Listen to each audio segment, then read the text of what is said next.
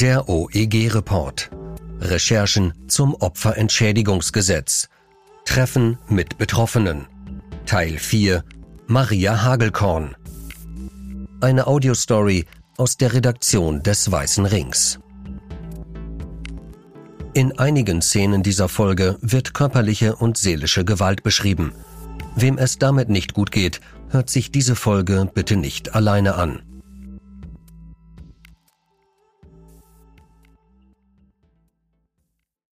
Wer Opfer einer Gewalttat wird, kann Hilfe vom Staat beantragen. Für Betroffene bringt das Verfahren nach dem sogenannten Opferentschädigungsgesetz allerdings viele Probleme mit sich und oft sogar neue Verletzungen. Maria Hagelkorn aus Niederbayern sagt, ich habe mich oft gefragt, ob ich selbst schuld bin. An einem Esszimmertisch in Niederbayern sitzt Maria Hagelkorn, die eigentlich anders heißt, und sagt, es wäre schön, wenn man einfach die Reset-Taste drücken könnte und wieder ganz beschwingt wäre.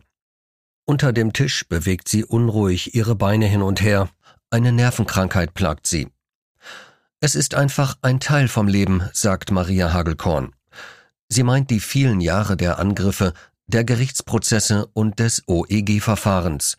Und sie meint auch die Spuren, die diese Jahre bei ihr hinterlassen haben, bemerkbar an den Bewegungen unter dem Holztisch. Es begann vor 20 Jahren als Stalking-Fall, wie so viele ähnlich gelagerte Fälle. Der Nachbar ist das Problem.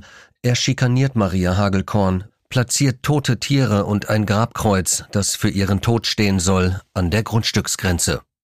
Er beschimpft und bedroht sie. Mit harmlosen Streichen oder einem Nachbarschaftsstreit hat das nichts mehr zu tun.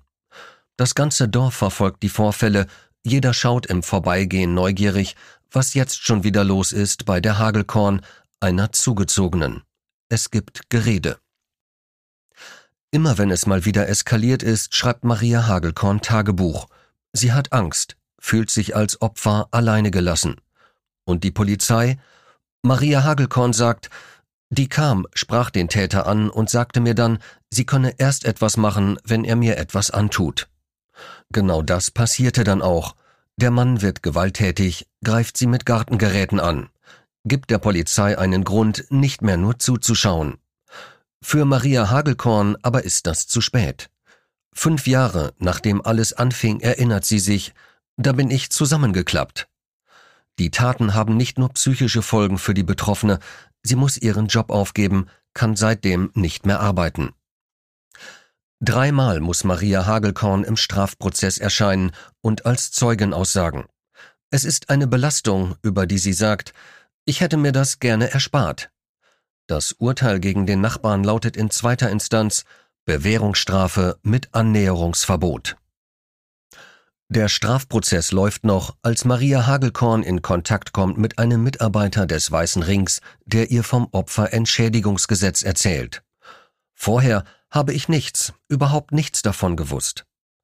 Sie, ihr Mann und auch ihre damalige Anwältin, eine Strafrechtlerin, hätten niemals gedacht, dass sie einen Rechtsanspruch auf Entschädigung haben könnte. Die Strafrechtlerin macht aber klar, ein Verfahren im Bereich Sozialrecht wird sie nicht begleiten. Also füllt Hagelkorn den Antrag alleine aus. Der Antrag wird abgelehnt. Maria Hagelkorn sagt, ich hätte das einschlafen lassen, wenn ich keine Anwältin vermittelt bekommen hätte. Mich alleine hinstellen und sagen, schaut mich an, ich bin Opfer und hätte gerne Entschädigung. Das hätte ich nicht gemacht. So landet sie schließlich in einer Regensburger Kanzlei, weit weg vom Dorf, weil es in der Nähe einfach niemanden gibt, der sich mit Sozialrecht auskennt, geschweige denn mit dem Teilbereich Opferentschädigung. Die neue Anwältin habe gesagt, das machen wir jetzt, das könnte funktionieren. Zusammen legen sie erst Widerspruch ein, dann reichen sie Klage ein. Wie sie diese Zeit erlebt hat, beschreibt Hagelkorn so. Man musste immer irgendwo hin, aufs Amt, ins Gericht, das war der Horror, weil man sich wieder damit beschäftigen muss. Der Gang zum Postkasten wird zur Qual, sofort reißt Maria Hagelkorn die Schreiben der Anwältin auf, sie erinnert sich. Jedes Mal war das wieder ein Urknall, alles wurde wieder aufgewühlt. Maria Hagelkorn bekommt in dieser Zeit Lähmungserscheinungen. Ich dachte, meine Füße tragen mich nicht mehr. Bis heute hat sie bei schwierigen Gesprächen Spannungsgefühle. Auch jetzt, wenn sie davon erzählt, wackeln ihre Beine unter dem Esszimmertisch hin und her. Das Gericht entscheidet, dass die Klägerin zu einem Gutachter gehen muss. Daraufhin googelt Hagelkorn den Mann. Es gab viele negative Bewertungen, dass er sehr streng und direkt sei. In mehreren Rezensionen stand, entspricht nicht der Wahrheit. Sie habe sich sehr viele Gedanken gemacht vor dem Termin, eines der Tagebücher, in denen sie die Geschehnisse festgehalten hat, nimmt Maria Hagelkorn mit. Der Sachverständige kopiert es sich in Auszügen. Immer wieder kommt die Schuldfrage hoch.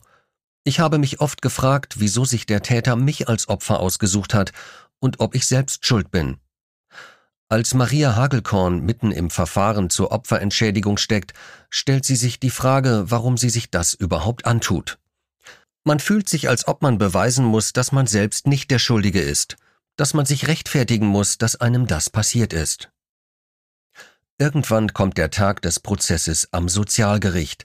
Die Richterin sei sehr nett gewesen, aber sie fragt auch, ob Maria Hagelkorn ihre Klage nicht zurücknehmen wolle, schließlich lebe sie in unmittelbarer Nachbarschaft zum Täter. Auch die Äußerungen der Gegenseite bleiben in negativer Erinnerung.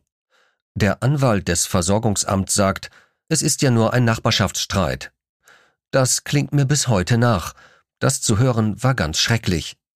Ich hätte mir sehr gewünscht, dass er anders über die Sache gesprochen hätte. Nach knapp sieben Jahren endlich bekommt Maria Hagelkorn eine Anerkennung nach dem Opferentschädigungsgesetz.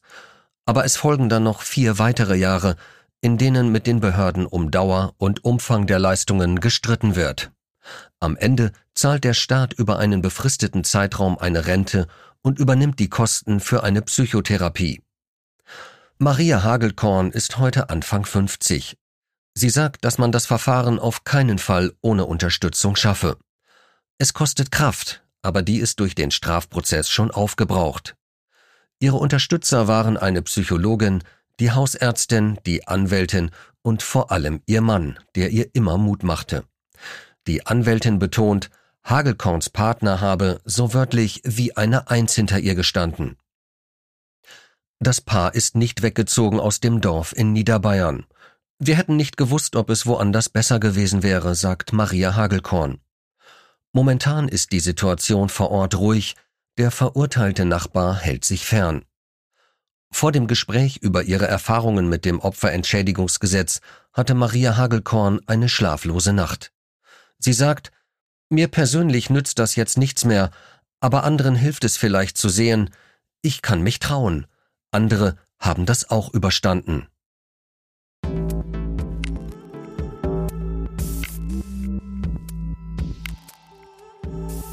Ein Text von Nina Lenhardt, gesprochen von Robert Warren.